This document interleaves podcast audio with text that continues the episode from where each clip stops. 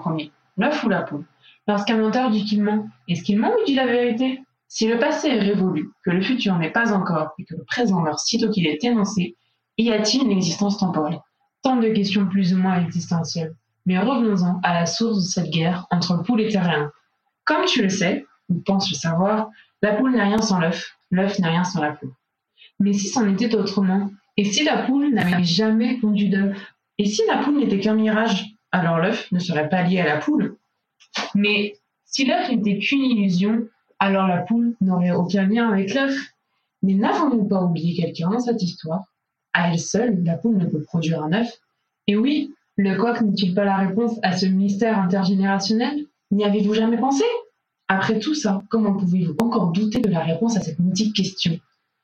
Il est à présent évident, de l'œuf ou de la poule, lequel est arrivé en premier?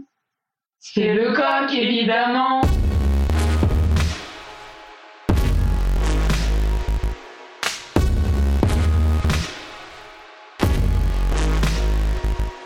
L'œuf ou la poule? Omelette ou chicken? Penses-tu que la poule descend de l'œuf ou que l'œuf descend de la poule? Tu sais, la poule descend de l'œuf, mais l'œuf descend de la poule aussi. Alors la poule descend de l'œuf si l'œuf descend de la poule. Est-ce qu'on peut dire que le chicken c'est une omelette? Que l'omelette c'est un chicken Tu sais, de grands scientifiques comme Einstein ont prouvé dans les années 1950 que les poules faisaient des œufs et que de ces œufs sortaient des poules. Un poulettiste, c'est celui qui s'occupe des poules et il a affirmé que les poules c'était des œufs. Mais l'autre fois, notre grand-mère nous a affirmé l'inverse. Si t'as compris tout ça, c'est que t'es extra.